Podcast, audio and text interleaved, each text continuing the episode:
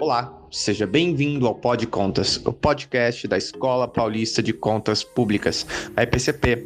Eu sou Maurício Bento, servidor da Escola de Contas, e no episódio de hoje conversamos sobre segurança da informação na administração pública com Fábio Correia Xavier. Ele é professor, autor e diretor de Tecnologia da Informação do Tribunal de Contas do Estado de São Paulo.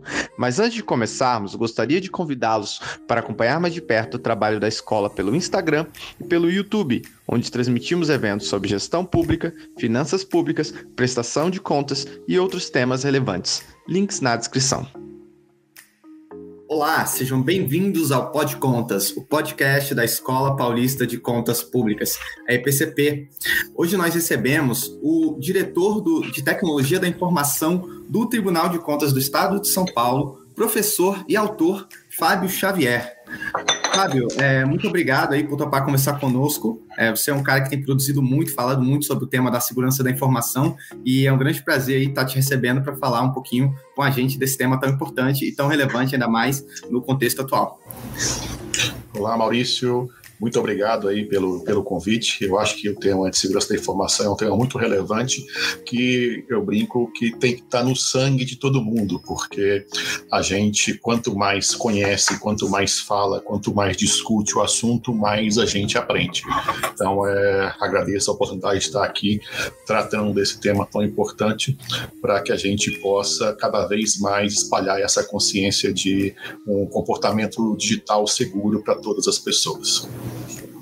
Perfeito, é um mantra assim que eu tenho te ouvido muito falar, Fábio, sobre segurança da informação é que é justamente uma responsabilidade de todos, né? Não é só a responsabilidade do, do pessoal específico dedicado 100% a isso, né? Mas sim de todos que, de certa forma, é, é, todos somos afetados, né? Sobre, sobre, sobre isso, né? Sobre tudo que envolve a informação e a segurança dela. E aí, para começar, eu acho que seria super interessante para compartilhar aqui com nossos ouvintes, assim, até as questões mais começar do começo mesmo, né? Que é sobre o, os princípios, né? E também é, os pilares da segurança da informação, quais são esses pilares e também os aspectos que devem ser considerados para tornar essa segurança da informação mais eficiente. Você poderia falar um pouquinho mais sobre isso? Sim, sem dúvida. Perfeito. É, a gente tem a segurança da informação, chamada os pilares da segurança da informação, o tripé da segurança da informação, conhecidos aí pela sigla CID, né, que são as iniciais dos três aspectos principais que a segurança da informação busca proteger.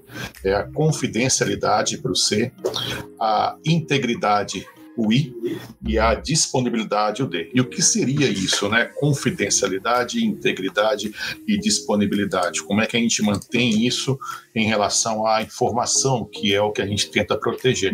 Então, a confidencialidade tem a ver com a, é aquela propriedade de que a informação ela não pode estar disponível ou ser revelada a indivíduos, entidades ou processos não autorizados, ou seja, é garantir que a informação só vai ser acessada pela pessoa ou pelas pessoas, organizações que têm o, o, o, direito ou a necessidade de acessar essa informação. Então, isso é a confidencialidade.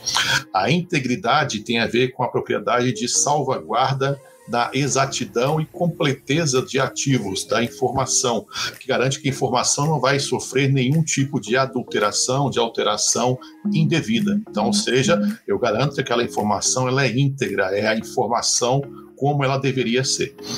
E, por fim, a disponibilidade ela tem a ver com a questão de tornar a informação disponível, acessível, utilizável, quando ela for demandada por alguém que, ter, que deve ter esse acesso à informação, com alguém que, então, se alguém precisa ter acesso àquela informação, ela vai estar, tá, ela estará disponível para que ele possa acessar no momento em que ele precisar.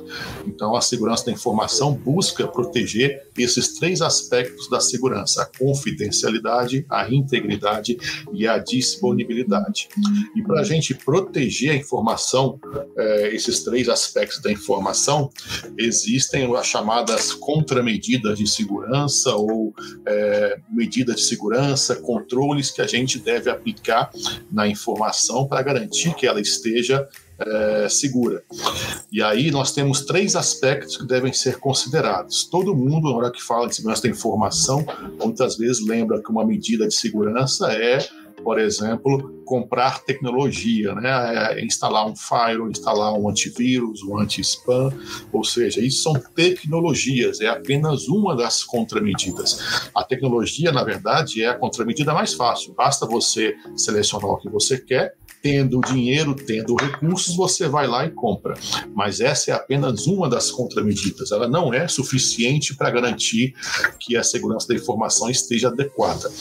É necessário também que tenhamos outros dois aspectos, que levemos em consideração outros dois aspectos super relevantes. O primeiro são as políticas, é, processos e procedimentos em relação à segurança da informação.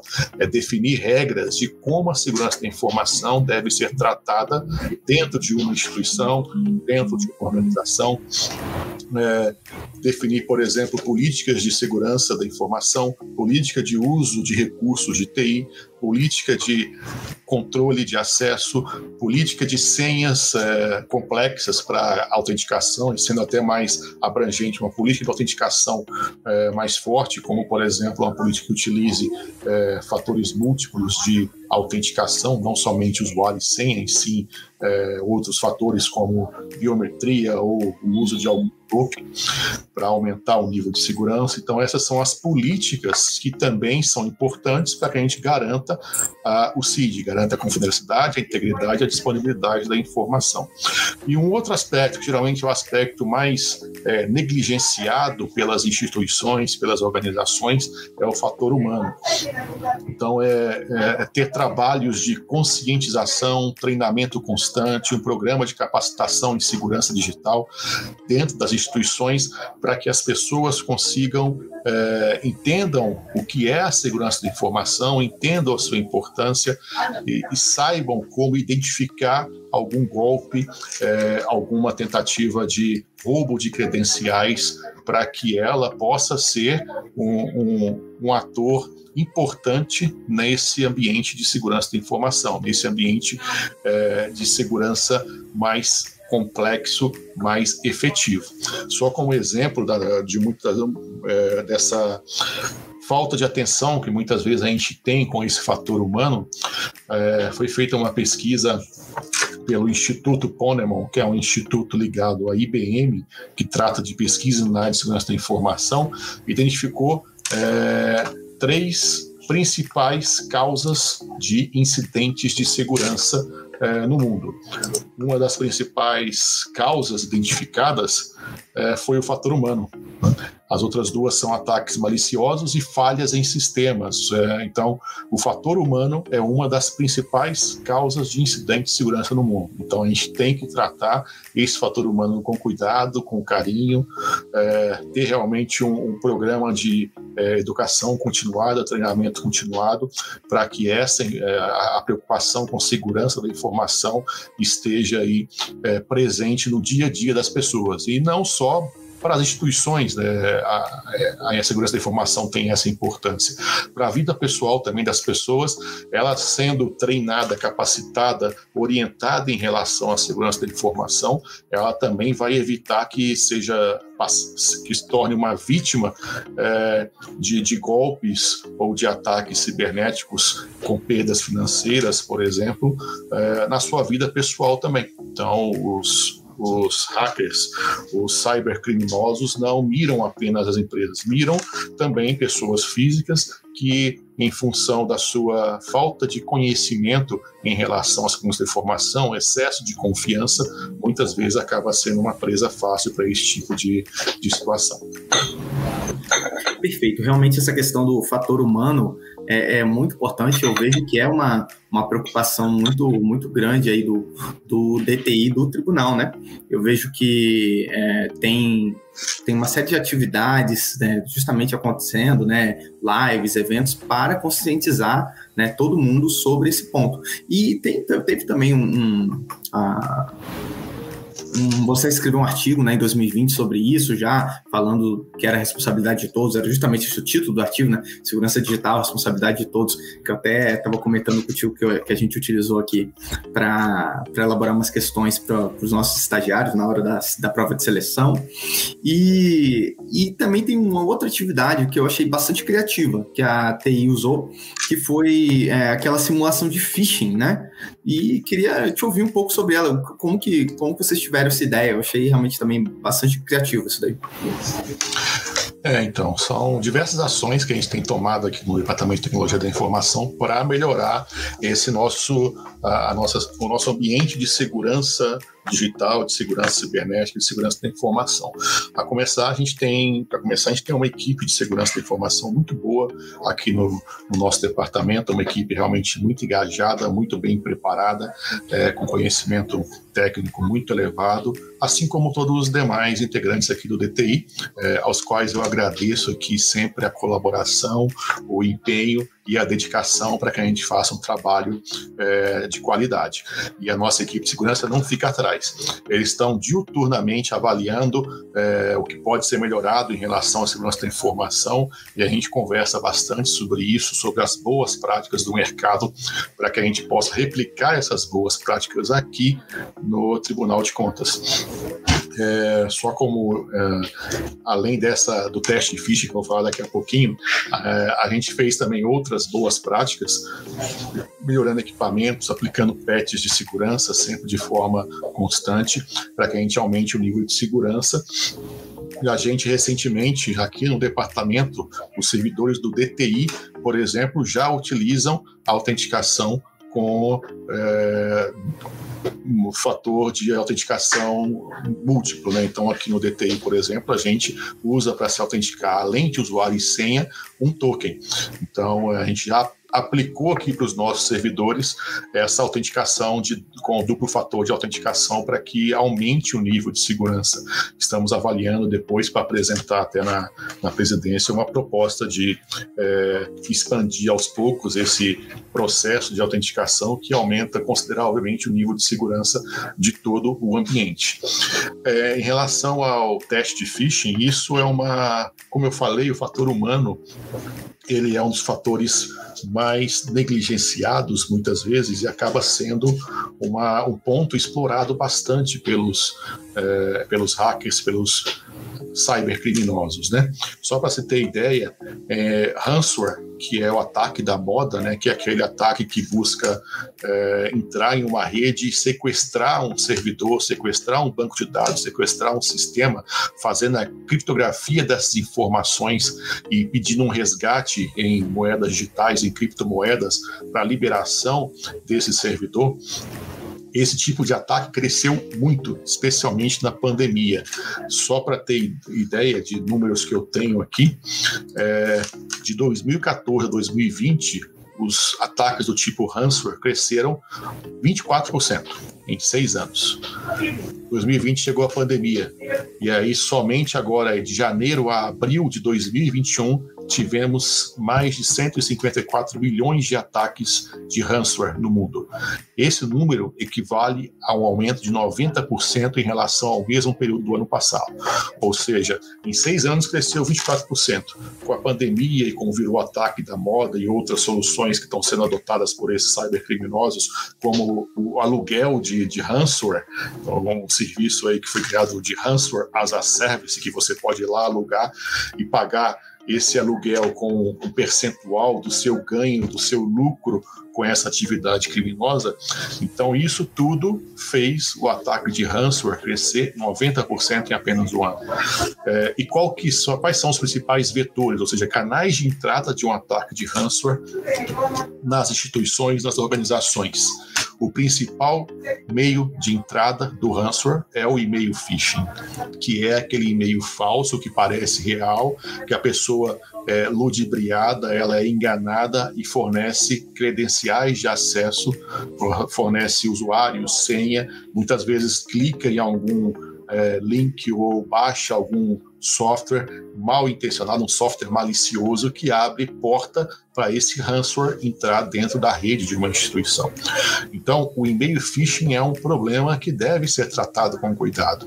E aí, uma das boas práticas de mercado é justamente fazer o que fizemos fazer um, um e-mail phishing controlado, é, com o próprio departamento fazendo isso, para identificar as pessoas que são mais vulneráveis a esse tipo de ataque e fazer um trabalho mais corpo a corpo, mais individualizado com essas pessoas, para conscientizá-las e para orientá-las a não cair nesse tipo de golpe, porque aumentando a segurança na ponta, a gente aumenta a segurança da instituição como um todo.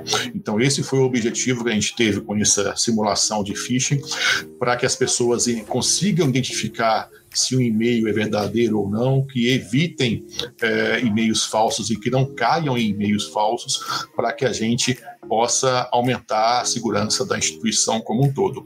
E aproveitando em relação ao e-mail, é importante que o e-mail institucional, e-mail do tribunal, seja utilizado somente para fins profissionais. Então, a gente consegue Mandamos também um, um, um, comunicado recentemente, um DT informa, como a gente consegue, envia regularmente, falando da necessidade de retirar de serviços na internet, como redes sociais, é, sites de compra, etc., não utilizar nesses sites o e-mail institucional do tribunal, e sim o e-mail particular, para que é, a gente evite uh, que esse meio institucional acabe se espalhando e aí sendo aí alvo de algum tipo de ataque. E muitas vezes, quando há um vazamento de informações nesses sites de terceiros, vai também lá o, o e-mail e muitas vezes a senha que é utilizada para acessar esse e-mail aqui do tribunal. Então, evitando o uso do, do e-mail institucional em outros sites e serviços também é uma forma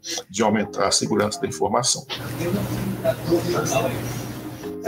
Exatamente, eu mesmo sempre leio os DTI informam e acho é, é, super interessante. Eu lembro que quando eu li o e-mail de phishing, né, a simulação, eu olhei, achei um negócio estranho, assim, cara, essa coisa pedindo meus dados, eu, eu já desenvolvi, assim, de certa forma, um pouco de, de aversão a ficar dando meus dados, sabe? Até às vezes eu, um site normal, que é até confiável, assim, pede meu CPF, eu já fico meio assim, assim de dar hoje em dia. É, acho que é uma coisa até que a gente, enquanto sociedade, tem que ficar se perguntando, né? Se a gente tem que ficar dando nossos dados a todo momento para todo mundo. Realmente é uma questão é, até um pouco chata. Mas é, é, acho que a conscientização é, e a discussão realmente é sempre importante. E sobre esses, justamente essa questão de ataques é, e aumento de ataques cibernéticos na pandemia, é, acho que todo mundo tem ouvido falar bastante de, de algum caso, tem casos, alguns até emblemáticos, bem grandes, é, de alguns órgãos, é, especialmente no âmbito da União, né, órgãos federais, que foram invadidos, né, sistemas caíram por dias, ou alguns até parece que mais de uma semana ficou, ficou fora do ar, tive problema com, com é, processos judiciais, etc. É, e aí queria saber por que que, é, é, que, você acha que, que tem acontecido com isso e como é que o, Tribunal de Contas do Estado tem se protegido de forma a, pelo que nós sabemos aqui, assim, nunca fomos invadidos, né? Como que a gente tem se, se precavido em relação a esses outros órgãos e é, como que você, o que você acha que, que orientações que você poderia dar a outros, a outros profissionais da área Bem, é bem interessante mesmo. É, bem, começando com informações sobre ataques no, no, setor público, né? A Trend Micro, que é uma empresa de segurança da informação, fez uma pesquisa recente com base nos dados coletados nos seus sistemas de informação e identificou que neste ano de 2021 o governo tem sido o principal alvo de ataques cibernéticos. É, 35,3% dos ataques são direcionados a órgãos do governo, desses que utilizam soluções da Trend Micro, né? seguidos aí da indústria com 9,7% e da saúde com 9,2%. É, e é interessante destacar também que no Brasil, é, o do, do Ponemon Institute, cada incidente de segurança, eles conseguiram mensurar o custo de um incidente de segurança para a instituição, o custo aí para identificar e mitigar custo médio, claro. É, no mundo, esse custo médio de cada incidente de segurança chegou a 3,86 milhões de dólares, ou seja, um único incidente custa para a instituição 3,86 milhões de dólares. Essa é a média mundial do custo do incidente. No Brasil, esse custo médio que foi levantado foi de 1,12 milhões de dólares para cada incidente. Mas o pior que, que o, o custo é o tempo que, é, que se leva para identificar e mitigar um incidente de segurança.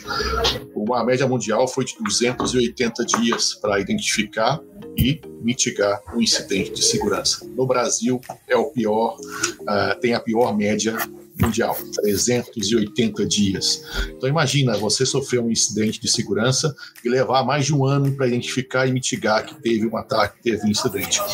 Então isso é muito complicado, é, é complicadíssimo realmente, e ninguém está livre disso, tá? A gente aqui no Tribunal de Contas tem, como eu falei, tem uma equipe de segurança muito boa. A gente tem serviços de monitoramento 24 horas por dia, 7 dias por semana. Qualquer tipo de incidente é relatado imediatamente à nossa equipe de segurança. É, e nós nunca tivemos nenhum incidente que teve sucesso aqui no tribunal, graças a Deus, né? Mas ninguém está livre disso. Então a, a, receita é realmente muito trabalho, monitoramento, treinamento, uma equipe de segurança muito adequada para que a gente possa fazer é, é, esse trabalho de, é, de proteção e de prevenção muito bem feito. E aí tem algumas boas práticas que ajudam a, a minimizar esse tipo de, de incidente. Né? É, eu não sei se você viu, eu escrevi um outro artigo chamado Regra de Pareto para a Segurança Digital, está no MIT Technology Review, que eu escrevo artigos para lá mensalmente. E a, o, o CETIC BR, que é uma instituição ligada aí ao, ao Comitê Gestor da Internet do Brasil, fez uma pesquisa recente e identificou que três ações podem é, resolver ou mitigar até 80% dos incidentes de segurança. Então, para começar, eu acho que essas três ações são fundamentais. Uh, a primeira ação seria manter os softwares atualizados, e isso vale também para a pessoa física. Quando você recebe lá no seu celular que há uma atualização do seu software, uh, você é aquele tipo de pessoa que fala para atualizar depois ou atualizar agora. Né? Geralmente, essas atualizações têm atualizações de segurança que vão resolver alguma vulnerabilidade que pode ser explorada em um ataque cibernético. Então, quanto antes atualizar, melhor. E na instituição, na organização, também isso é muito verdade. Então, manter softwares atualizados com, soft, com os patches e correções de segurança aplicados ajuda bastante a evitar incidentes de segurança. Como informação, um dado, as 10 vulnerabilidades mais exploradas para o comprometimento de sistemas e redes governamentais são conhecidas e possuem correção há mais de cinco anos. E ainda estão aí nas instituições podendo ser exploradas. Então, olha a, a, gravidade do caso. Né? Então, manter softwares atualizados é uma ação que pode ajudar bastante nisso. A segunda ação seria fazer o hardening de sistemas operacionais dispositivos. O que é isso? É tirar, mudar as configurações é, de fábrica desses equipamentos. Eles vêm muitas vezes configurados com protocolos que não são utilizados, então é desabilitar esses protocolos, eles vêm configurados com usuários e senhas que são de conhecimento público, senhas padrões. Então é desabilitar esses usuários, desabilitar essas senhas, desabilitar tudo que não é utilizado para que você aumente a segurança daquele equipamento. E o terceiro, adivinhem qual é? Melhorar o processo de autenticação utilizando aí é, autenticação de fatores múltiplos de, de autenticação, como além de usuário e senha, utilizar um token, uma identificação biométrica em conjunto para melhorar o grau de segurança no processo de autenticação dentro das instituições, dentro das organizações. É, então, eu acho que isso é muito importante. Né? Claro que existem várias outras práticas, boas práticas que devem ser seguidas, mas se quiser começar é, bem, começar é, com um, um, número menor de ações, essas três ações seriam fundamentais para que a gente pudesse aumentar o nível de segurança dentro das organizações. Perfeito. Essas orientações, então, é, é, são de suma importância para os profissionais, né, para as organizações, e tem que realmente é, pensar na, na em elevar a segurança da informação da sua instituição. E, por outro lado, também tem a questão dos cidadãos, né, e também dos próprios servidores públicos em nível individual. É, quais orientações você daria para cada pessoa, assim, porque o que, você pode fazer, talvez na sua casa ou no seu smartphone, é, com seus próprios aparelhos pessoais? Que, que, quais seriam as, as orientações? Bem, uma das orientações é justamente a, a primeira, né? É desconfie sempre.